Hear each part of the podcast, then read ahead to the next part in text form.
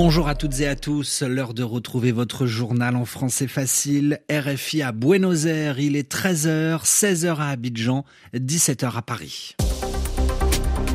Le journal. Le journal. En français facile. Adrien Delgrange.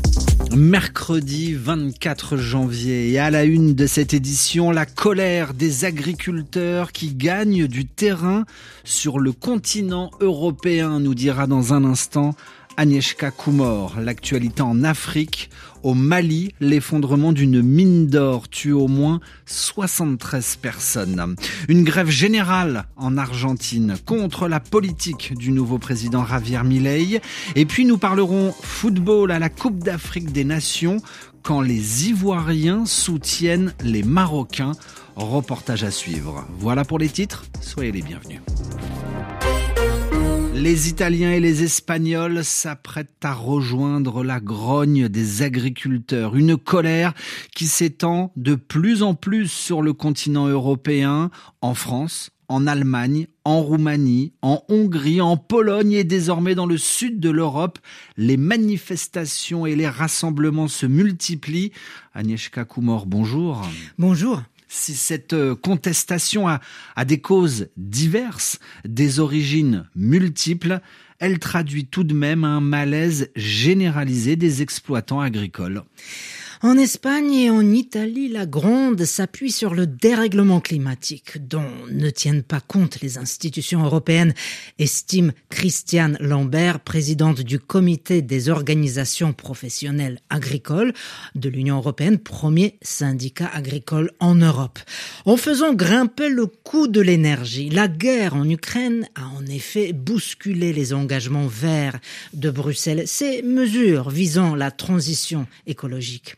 C'est aussi la multiplication des normes environnementales qui cristallise la colère des agriculteurs, en Pologne. Les Polonais, tout comme leurs collègues roumains, dénoncent la concurrence déloyale des produits ukrainiens qui arrivent sans taxe en Europe par les couloirs de solidarité étant en Allemagne, euh, mhm. plus précisément, Agnieszka Kumor, on se rend compte que c'est la, la suppression des subventions sur euh, les carburants, en l'occurrence le diesel, qui a mis le feu aux poudres. C'est cela. De manière générale, la hausse des taxes, l'impossibilité de vivre de son travail, c'est ce qu'on entend un peu partout. En Europe, les paysans français se disent démunis quand ils voient des produits venus d'ailleurs, issus des accords de libre-échange entre l'UE et ces pays, et non soumis aux mêmes obligations qu'en France. La FNSEA, premier syndicat agricole français, promet d'amplifier des actions si des réponses rapides ne sont pas données à ces revendications. Et dès ce soir, les représentants de la FNSEA devraient présenter une quarantaine de recommandations pour que le secteur agricole aille mieux. Merci Agnieszka Kumor. L'actualité nous amène à présent sur le continent sud-américain où le président argentin Javier Milei fait face aujourd'hui à sa première contestation d'ampleur, à savoir une grève générale et une importante manifestation dans la capitale.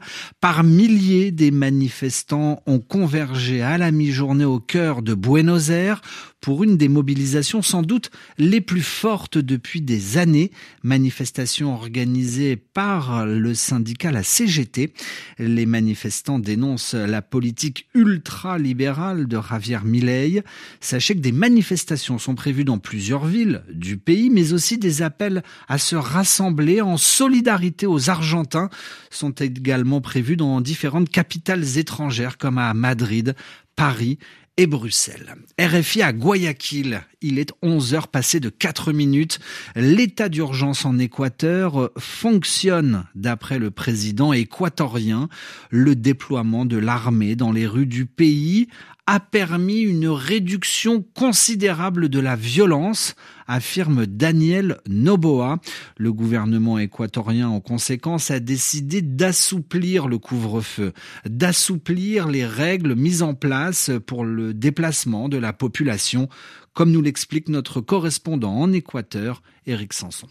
La présence massive de militaires et policiers dans les rues a réduit le nombre d'homicides quotidiens de 27 à 11, selon le président de la République Daniel Noboa. Dans les 160 cantons où le risque est considéré comme bas, le couvre-feu est supprimé.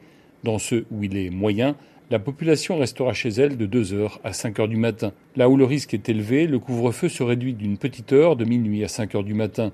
Guayaquil reste zone rouge, ce qui n'étonne pas Pedro Granja, directeur de l'Institut latino-américain d'études antimafia. Le taux de criminalité à Guayaquil a augmenté de 30%. En Équateur, on a 44 morts violentes pour 100 000 habitants, mais à Guayaquil, on en a 115. Et si la situation sécuritaire reste tendue à Guayaquil, c'est bien parce que la ville est une plaque tournante du trafic de drogue. Guayaquil a une géographie qui rend possible l'utilisation de navires de fort tonnage pour exporter d'énormes quantités de drogue vers Rotterdam, Anvers ou encore Gioia Tauro, un port italien de Calabre contrôlé par la mafia de la Ndrangheta. Alors que de l'aide militaire américaine vient d'arriver, les forces armées continuent de fouiller les dix prisons les plus violentes du pays d'où elle retire armes, drogues, explosifs, téléphones portables et câbles Internet.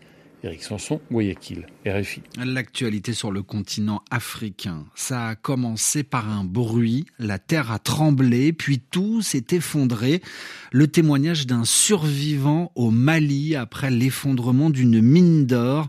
Un drame qui a causé la mort d'au moins 73 personnes d'après le ministère des Mines. Les recherches sont désormais terminées à l'heure actuelle, précise un, un élu de Kangaba, localité du sud-ouest du Mali, où il y a eu cet accident.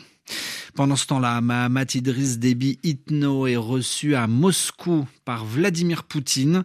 Le Tchad est un pays frère de la Russie, a affirmé aujourd'hui le président de la transition tchadienne.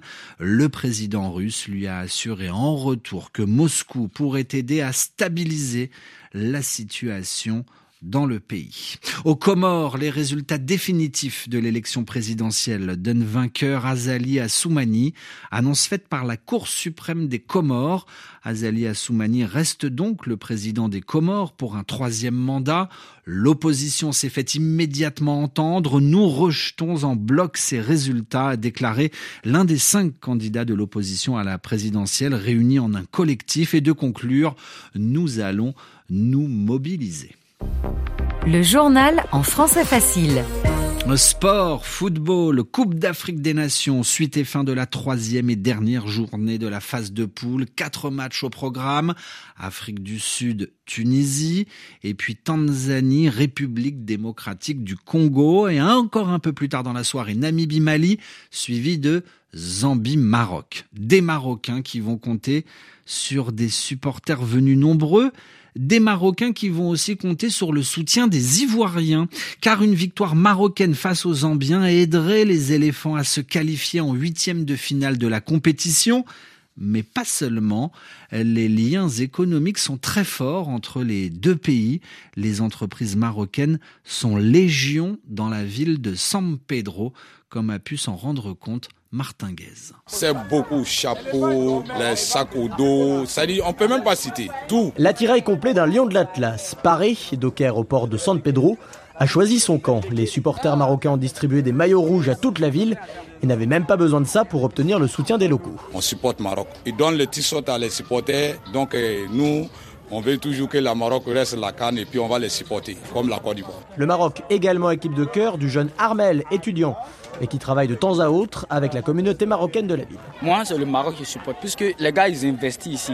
Ils prennent les Ivoiriens pour travailler dedans. Les magasins de cacao, les magasins industriels, par exemple. En tout cas, ils ont des grands magasins. Moi, ça me plaît. Sur le terrain de football, là, hein, le Maroc, quand la Côte d'Ivoire joue, ils portent nos maillots. Ils sont avec nous. Pourquoi? Parce que c'est des frères. Roland, propriétaire d'un petit restaurant de plage, tire le même constat. Il accroche quelques drapeaux marocains pour l'occasion. On a beaucoup de Marocains, donc une grosse communauté. Ils sont venus avec plein de supporters et on sera avec eux. C'est l'Afrique qui gagne, c'est la canne de l'hospitalité et on y va. L'hospitalité bien sûr et un petit coup de pouce sportif. On ne dit pas non non plus. Maroc n'a qu'à les gagner pour que nous on passe. Hein. Même si les gens n'ont pas parti, moi-même il est parti pour aller supporter Maroc pour que Maroc gagne et puis Côte d'Ivoire passe. Ah mais c'est ça, c'est ça, il faut qu'on les supporte. Voilà, j'ai pas l'attaque d'Ivoirien. Martin Gaz, Alice Ménard, San Pedro, RFI. Et la Coupe d'Afrique des Nations, nous en parlons tout de suite dans Radio Foot International avec Annie Gasnier.